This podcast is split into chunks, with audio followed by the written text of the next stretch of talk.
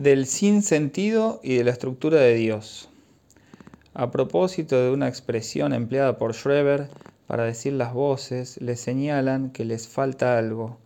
Yo les hacía notar que tales expresiones no existen porque sí, que nacen en el curso de la historia de la lengua y en un nivel de creación suficientemente elevado como para que sea precisamente en un círculo interesado en las cuestiones del lenguaje.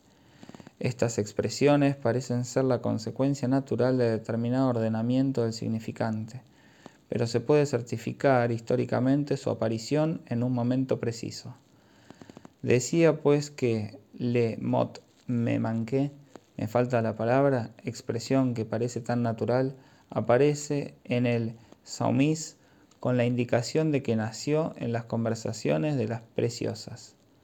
En aquella época llamaba tanto la atención que él acota su aparición, atribuyéndosela a Saint Amont.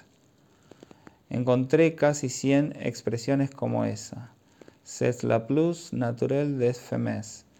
Es la más natural de las mujeres. Il est brûlé avec un tel. Está disgustado con fulano. Il a l'essence droit. Tiene el juicio recto. Tout de visage. Contorno de rostro Je me connais en. Entiendo bastante de gente. Juracup sur. Jugar sobre seguro. Y agitan sans facons. No hace aspavientos. Y de me fait mille amenities. Me hizo mil sonrisas. Se la est de mon Esto no es de mi agrado. Y ne de dans a con detail no entra en detalle. Il est embarqué en una malvise affaire. Se embarcó en un mal negocio. Y puse lens gens about. Saca de quicio a la gente. Sacrifice sem mes. Sacrificar a sus amigos. Se la este fort. Es un descaro. Fare des avances.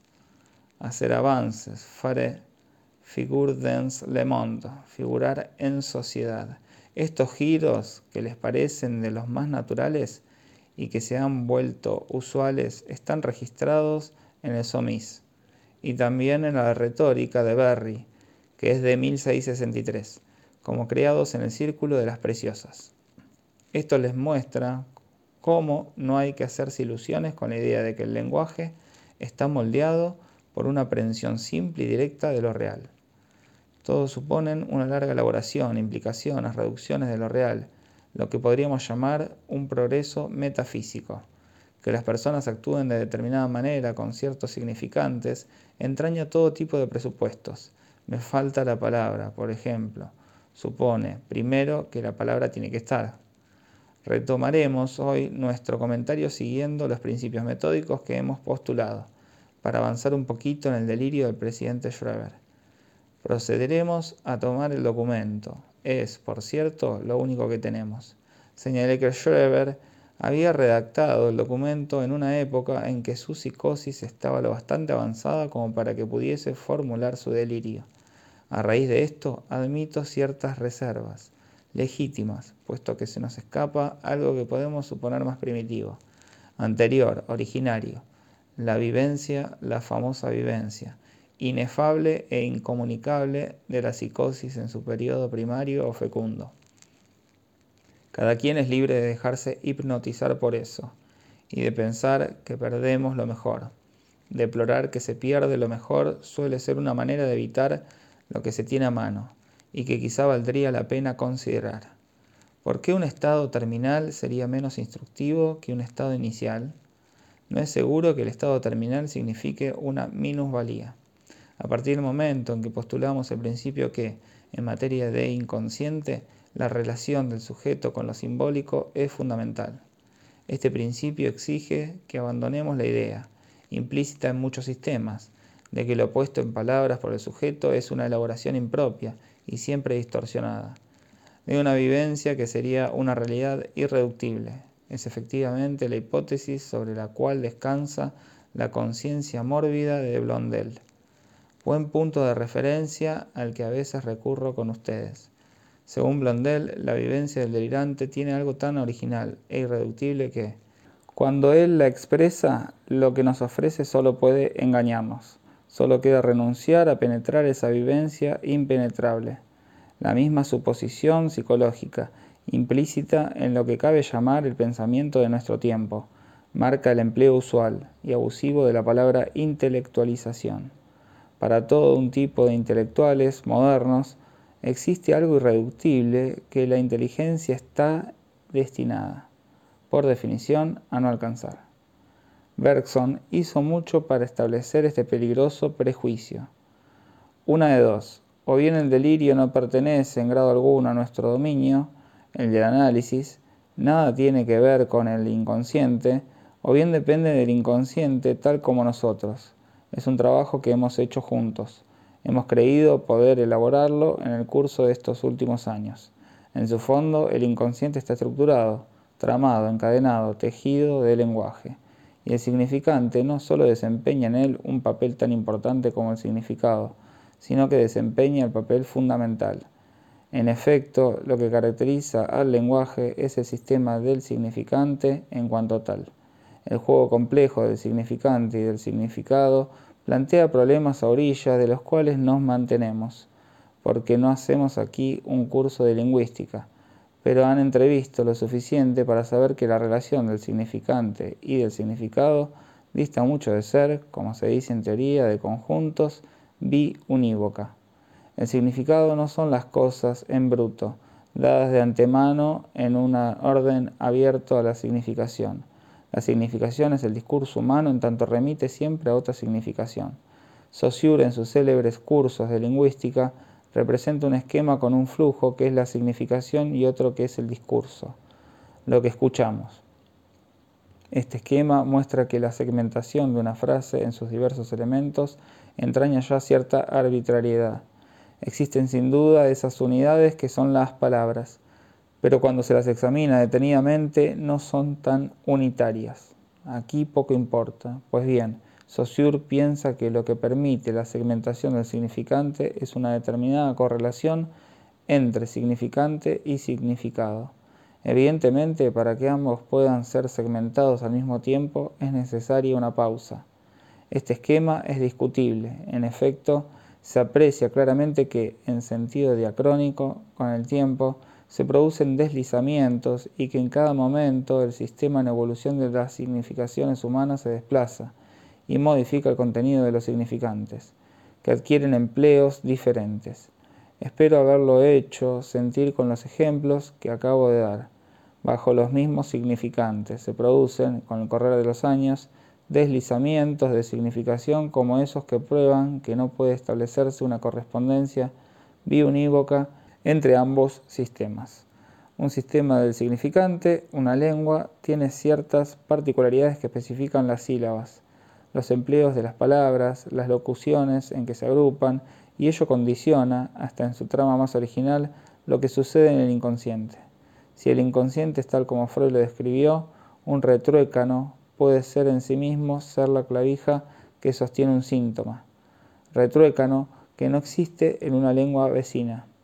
Esto no quiere decir que el síntoma esté fundado siempre en un retruécano, pero siempre está fundado en la existencia del significante en cuanto tal, en una relación compleja de totalidad a totalidad, o más exactamente de sistema entero a sistema entero, de universo de significante a universo de significante. Hasta tal punto es esta la doctrina de Freud que no puede darse otro sentido a su término de sobredeterminación y a la necesidad que él postula de que, para que haya síntoma es necesario que haya al menos duplicidad, al menos dos conflictos en causa, uno actual y otro antiguo, sin la duplicidad fundamental del significante y el significado. No hay determinismo psicoanalítico concebible. El material vinculado al antiguo conflicto es conservado en el inconsciente a título de significante en potencia, de significante virtual, para poder quedar capturado en el sentido del conflicto actual y servirle de lenguaje, es decir, de síntoma. En consecuencia, cuando abordamos los delirios con la idea de que pueden ser comprendidos en el registro psicoanalítico, en el orden del descubrimiento freudiano y según el modo de pensamiento que éste permite en lo concerniente al síntoma, ven claramente que no hay razón alguna para rechazar, como producto de un compromiso puramente verbal, como una fabricación secundaria del estado terminal, la explicación que Schreber de su sistema del mundo, aun si el testimonio que nos entrega no siempre está, sin duda, más allá de toda crítica. Sabemos bien que el paranoico, a medida que avanza, vuelve a pensar retroactivamente su pasado y encuentra hasta en años muy lejanos el origen de las persecuciones de las que fue objeto. A veces, situar un acontecimiento le cuesta muchísimo trabajo y percibimos claramente su tendencia a proyectarlo, por un juego de espejos, hacia un pasado que también se vuelve bastante indeterminado, un pasado de eterno retorno, como dice Schreber. Pero esto no es lo esencial.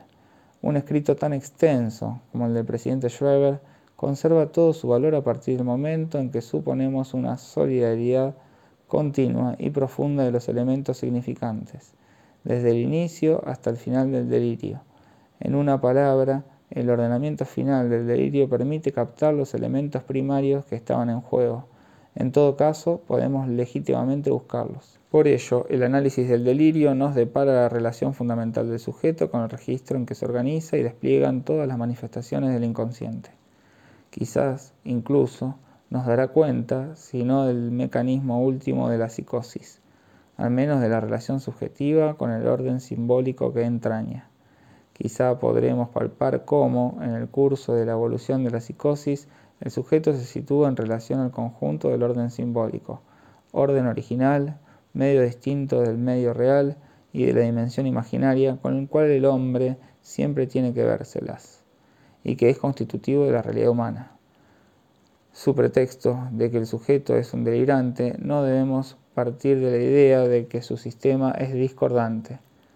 Es sin duda inaplicable, lo cual es uno de los signos distintivos de un delirio. En lo que se comunica en el seno de la sociedad, es absurdo, como se dice, e incluso harto embarazoso. La primera reacción del psiquiatra ante un sujeto que empieza a contarle disparates es de molestia. Escuchar a un señor proferir afirmaciones a la vez perentorias y contrarias a lo que se suele admitir como orden normal de la causalidad es algo que lo perturba y su principal preocupación en el interrogatorio es que las clavijas encajen en los agujeritos. Como decía Pewey, en sus últimos escritos, refiriéndose a la experiencia que él asumía, y a esas personas que quieren, en el momento en que se declara la gran catástrofe, que las cosas conserven las mismas relaciones que antes. Proceda con orden, Señor, dicen al enfermo, y los capítulos ya están escritos. Al igual que todo discurso, un delirio ha de ser juzgado en primer lugar como un campo de significación que ha organizado cierto significante. De modo que la primera regla de un buen interrogatorio y de una buena investigación de la psicosis podría ser la de dejar hablar el mayor tiempo posible. Luego uno se hace una idea. No digo que en la observación siempre suceda así. Y en general los clínicos han sabido abordar las cosas bastante bien. Pero la noción de fenómeno elemental, las distinciones de las alucinaciones, los trastornos de la percepción, de la atención, de los diversos niveles en el orden de las facultades han contribuido sin duda alguna a oscurecer nuestra relación con los delirantes. En cuanto a Schreber, lo dejaron hablar, por la sencilla razón de que no le decían nada, y tuvo todo el tiempo del mundo para escribir su gran libro. Vimos ya la vez pasada que Schreber introduce distinciones en el concierto de las voces, en tanto productos de esas diferentes entidades que llama los reinos de Dios. Esta pluralidad de agentes del discurso plantea por sí sola un grave problema, porque no es concebida por el sujeto como una autonomía. Hay cosas de gran belleza en este texto cuando habla de las voces y hace ver su relación con el fondo divino, de donde no deberíamos pasar a decir que emanan, porque entonces empezaríamos nosotros a hacer una construcción. Hay que seguir el lenguaje del sujeto, y él no habló de emancipación. El ejemplar que tuve entre manos tenía en el margen las anotaciones de una persona que debía creerse muy letrada, porque había puesto explicaciones de este tipo frente al término schreberiano de procesión. Esta persona había oído hablar, sin duda, de Plotino, pero esta es una de las comprensiones apresuradas que debemos evitar. No creo que se trate de algo parecido a una procesión plotiniana. En el pasaje que leí, el sujeto insiste en que el ruido que hace el discurso es tan moderado que lo llama cuchicheo. Pero ese discurso está ahí todo el tiempo, sin discontinuidad. El sujeto puede taparlo, así se expresa, mediante sus actividades y sus propias palabras, pero siempre está listo para volver a adquirir la misma sonoridad. A título de hipótesis de trabajo, como se dice hoy en día, puede admitirse que no es imposible que este discurso sea sonoro para el sujeto. Es mucho decir, quizá demasiado, pero dejemos eso por el momento. En todo caso, este discurso está relacionado con lo que suponemos ser el discurso continuo, que memoriza para todo sujeto su conducta en cada momento y que de algún modo dobla su vida. No solo estamos obligados a admitir esta hipótesis debido a lo que hace poco supusimos era la estructura y la trama del inconsciente, sino que es lo que podemos percibir en la experiencia más inmediata. Alguien me contó no hace mucho tiempo haber tenido la experiencia siguiente. Sorprendido por la brusca amenaza de un automóvil a punto de atropellarlo, hizo, todo indica que fue así, los gestos necesarios para evitarlo, y entonces surgió un término en su cabeza, por así decir, vocalizado mentalmente el de traumatismo craneano. No se puede decir que esta verbalización sea una operación que forme parte de la cadena de los reflejos adecuados para evitar el choque que hubiera podido provocar un traumatismo craneano.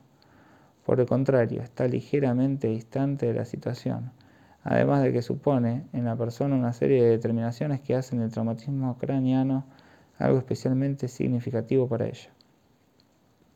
Vemos surgir así a ese discurso latente siempre dispuesto a asomar y que interviene en su propio plano, en otra clave que la música de la conducta total del sujeto.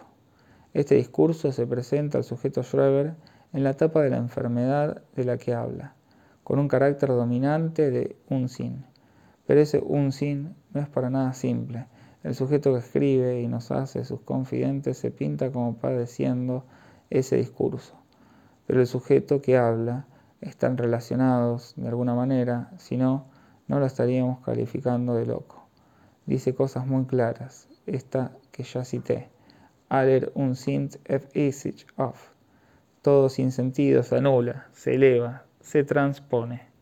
El presidente Schreber dice escuchar esto el registro de la alocución que le dirige su interlocutor permanente. Ese Aufwehen es un término muy rico. Es el signo de una implicación, de una búsqueda de un recurso propio del Unsinn, que como dice Kant en su análisis de los valores negativos, dista mucho de ser una pura y simple ausencia, una privación de sentido. Es un Unsinn muy positivo, organizado, sus contradicciones que se articulan y por supuesto, en él está presente todo el sentido del delirio de nuestro sujeto, que vuelve tan apasionante a su novela. Es un sin, es lo que del delirio se opone, se compone, se continúa, se articula. La negación no es en este caso una privación, y vamos a ver con respecto a qué tiene validez. ¿Cuál es la articulación en este discurso del sujeto que habla de las voces y del sujeto que relata esas cosas como significantes es sumamente complejo. La última vez empecé a esbozar esta demostración insistiendo en el carácter significativo de la suspensión de sentido, que se produce por el hecho de que las voces no terminan sus frases. Hay allí un procedimiento particular de vocación de la significación, que nos ofrece sin duda la posibilidad de concebirla como una estructura, la que destaqué a propósito de esa enferma que, en el momento en que escuchaba que le decían marrana, murmuraba entre dientes vengo del fiambrero. A saber, la voz alusiva, la mención indirecta del sujeto, ya habíamos podido vislumbrar en ese caso una estructura muy cercana al esquema que damos de la relación entre el sujeto que habla concretamente, que sostiene el discurso, y el sujeto inconsciente, que está ahí, literalmente, en ese discurso alucinatorio. Está ahí señalado, no podemos decir que en un más allá, puesto que precisamente en el delirio falta el otro, pero en un más acá, una especie del más allá interior. Proseguir esta demostración no sería imposible, pero tal vez sería introducir demasiado rápido, si queremos proceder con todo rigor, esquemas que podían parecer preconcebidos en relación a los datos. En el contenido del delirio sobran datos de más fácil acceso, que nos permiten proceder de otro modo y tomarnos nuestro tiempo. A decir verdad, tomarse su tiempo participa de esa actitud de buena voluntad cuya necesidad preconizo aquí para avanzar en la estructura del delirio. Ponerlo de entrada en el paréntesis psiquiátrico es efectivamente la fuente de la incomprensión en que hasta el presente se ha mantenido. De partida postulan que se trata de un fenómeno anormal, con lo cual se condenan a no comprenderlo. Se guardan de él, se guardan así de su seducción, tan aparente en el presidente Schreber, quien le pregunta al psiquiatra lisa llanamente, ¿acaso no teme volverse loco de vez en cuando? Totalmente cierto. Alguno de los buenos maestros que conocimos tenía idea clara de a dónde lo llevaría a escuchar a esos tipos que largan todo el día cosas tan singulares. ¿Acaso no sabemos nosotros, los psicoanalistas, que el sujeto normal es en lo esencial alguien que se pone en posición de no tomar en serio la mayor parte de su discurso interior? Observen bien en los sujetos normales y por ende en ustedes mismos la cantidad de cosas que se dedican fundamentalmente a no tomar en serio. Es tal vez sencillamente la primera diferencia entre ustedes y el alienado. Por eso en gran medida el alienado encarna, sin pensarlo siquiera, aquello en lo cual iríamos a parar si empezáramos a tomar las cosas en serio. Tomemos pues en serio, sin demasiado temor, a nuestro sujeto, nuestro presidente Schreber. Y como no podemos discernir de una vez ni el objetivo, ni las articulaciones, ni los fines de ese singular un sin, intentemos abordar mediante ciertas preguntas lo que vislumbramos y veamos dónde disponemos de brújula. Primero, ¿hay un interlocutor? Sí, hay uno, que en el fondo es único. Es sumamente entretenido analizar ese Einheit.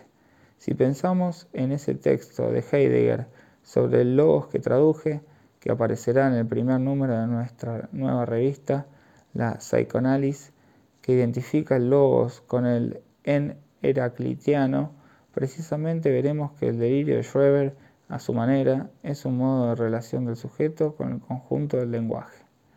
Lo que Schreber expresa nos muestra la unidad que él percibe en quien sostiene ese discurso permanente ante el cual se siente alienado.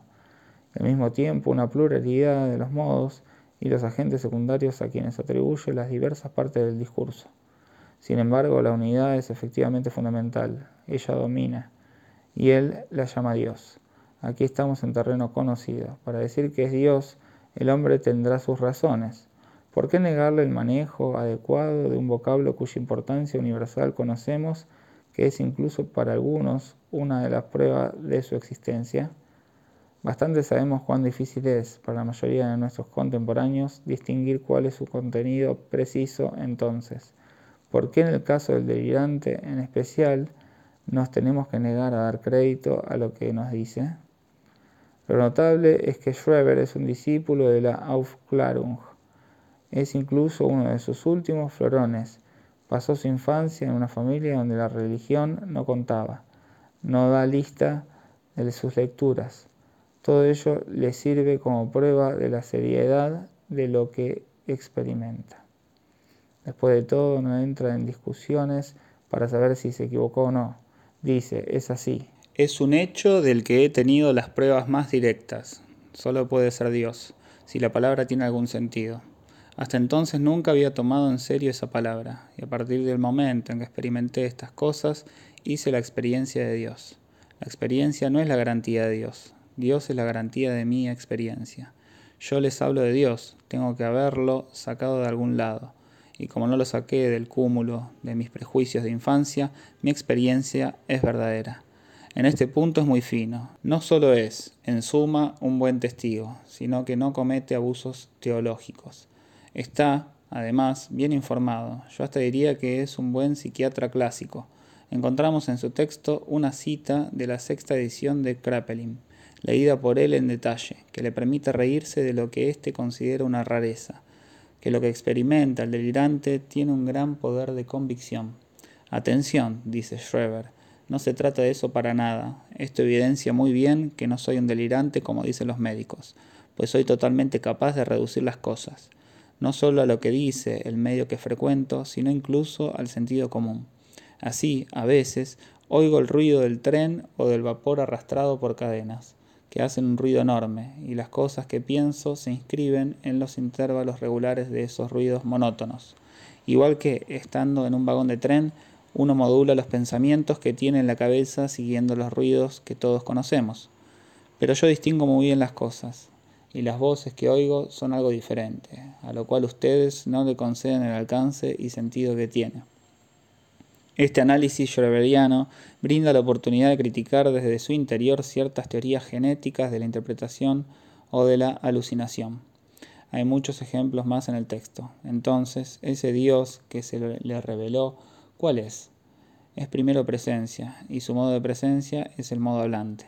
Un comentario primero. No tendré que buscar demasiado los testimonios que necesito para mostrar la importancia de la función providencial en la idea que los sujetos se hacen de la divinidad. No digo que sea la mejor manera de abordar las cosas desde el punto de vista teológico, pero, en fin, abriendo un poco al azar un libro que intenta hablarnos de los dioses de Epicuro, leí estas líneas muy bien escritas. Desde que existe la creencia en los dioses, existe el convencimiento de que ellos regulan los asuntos humanos de que ambos aspectos de la fe son conexos. La fe nació de la observación mil veces repetida de que la mayoría de nuestros actos no alcanzan su objetivo. Siempre queda necesariamente un margen entre nuestros designios mejor concebidos y su cumplimiento. Permanecemos así en la incertidumbre, madre de la esperanza y del temor. El texto es del padre Festugiere, muy buen escritor, y excelente conocedor de la antigüedad griega.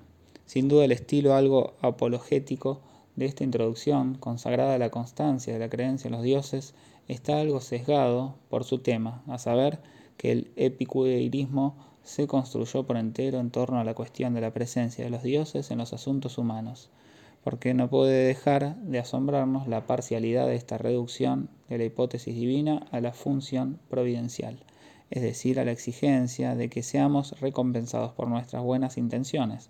Cuando son amables, les ocurren cosas buenas, pero, en fin, es significativo. Sobre todo que no hay huella de ella en Schreber, cuyo delirio es en gran parte teológico, que tiene una pareja que es divina. Ciertamente, la notación de una ausencia es menos decisiva que la notación de una presencia, y el hecho de que algo no esté debe siempre, en el análisis de los fenómenos, estar sujeto a precauciones. Si contásemos con más precisiones sobre el delirio del presidente Schreber, quizás se podría contradecir esto. Ahora bien, la notación de una ausencia es extraordinariamente importante para la locación de una estructura. Entonces, señalo lo siguiente, válida o no teológicamente, no hay huella alguna en Schreber de la noción de providencia de la instancia que remunera tan esencial al funcionamiento del inconsciente y que aflora en lo consciente. En consecuencia, digamos, para ir rápido, que esta erotomanía divina ciertamente no debe inscribirse de inmediato en el registro del superyo. Entonces, aquí tenemos a ese Dios. Ya sabemos que es el que habla todo el tiempo, el que no cesa de hablar para no decir nada, hasta tal punto es esto cierto que Schreber consagra muchas páginas a examinar qué querrá decir ese Dios que habla para no decir nada, que, sin embargo, habla sin parar. Esta función inoportuna no puede distinguirse ni por un instante del modo de presencia propio del Dios.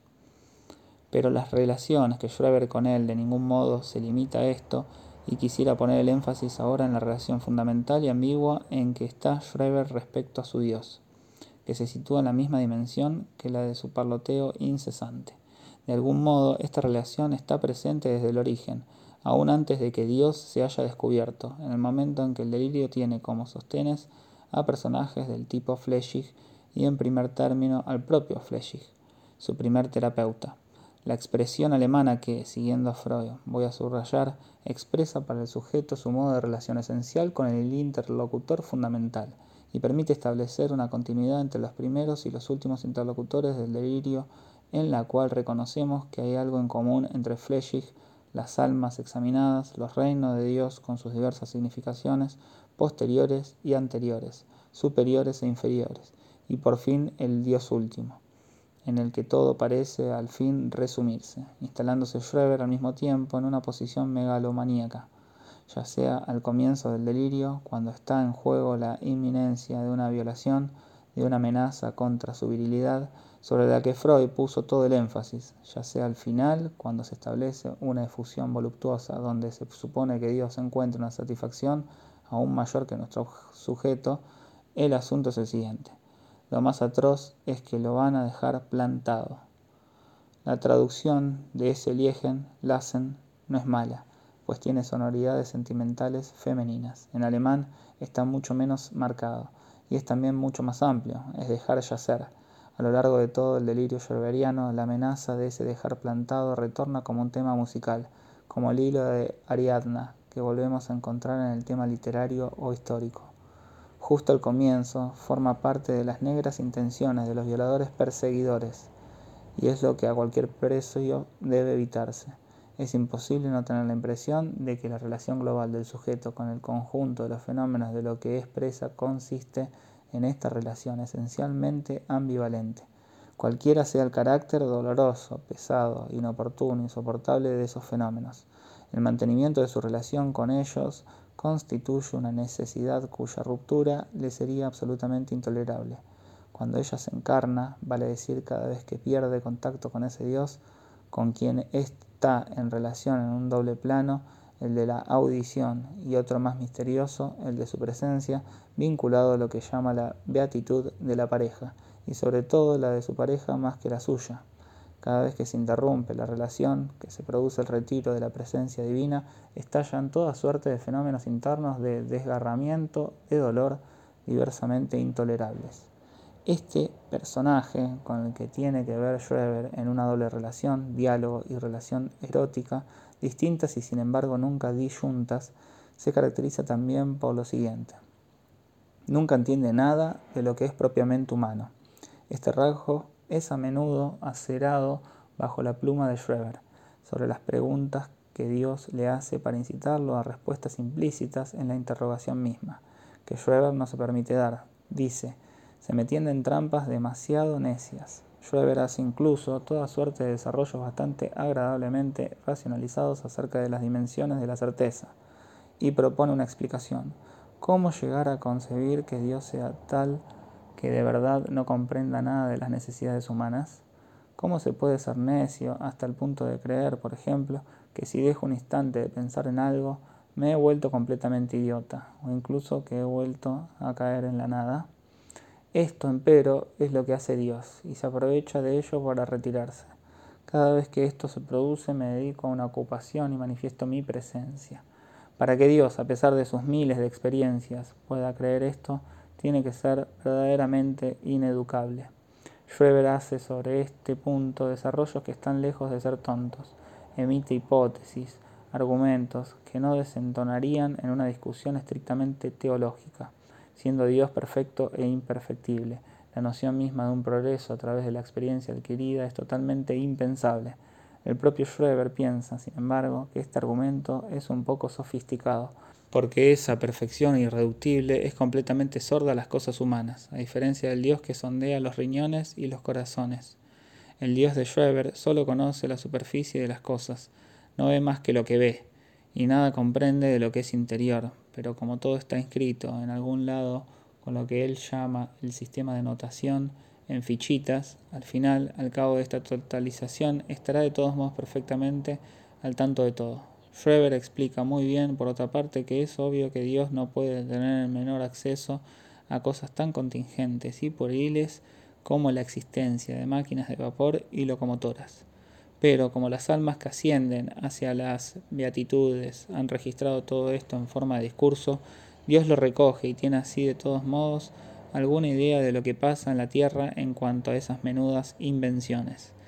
Desde el trompo hasta la bomba atómica.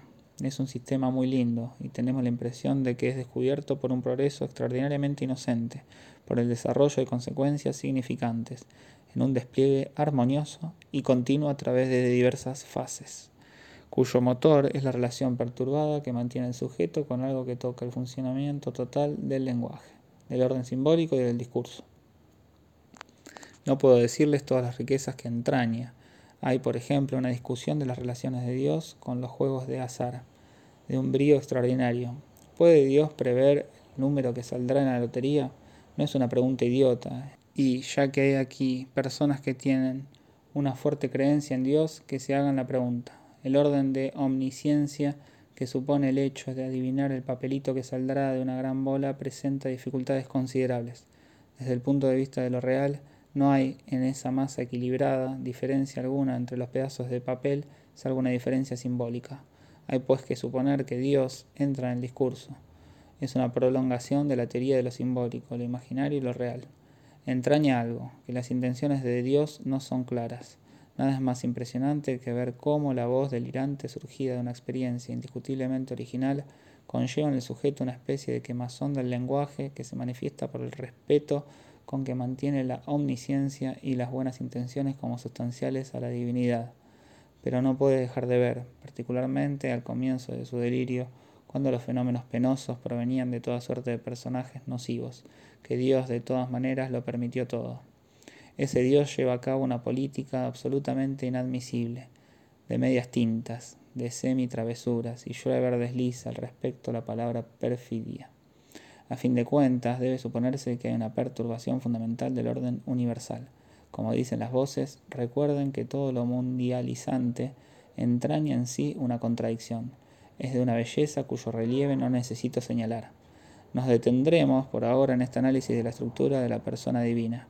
El paso siguiente consistirá en analizar la relación de la fantasmagoría en su conjunto con lo real mismo, con el registro simbólico, el registro imaginario, el registro real, haremos un nuevo progreso que nos permitirá descubrir, espero, la naturaleza de lo que está en juego en la interlocución delirante.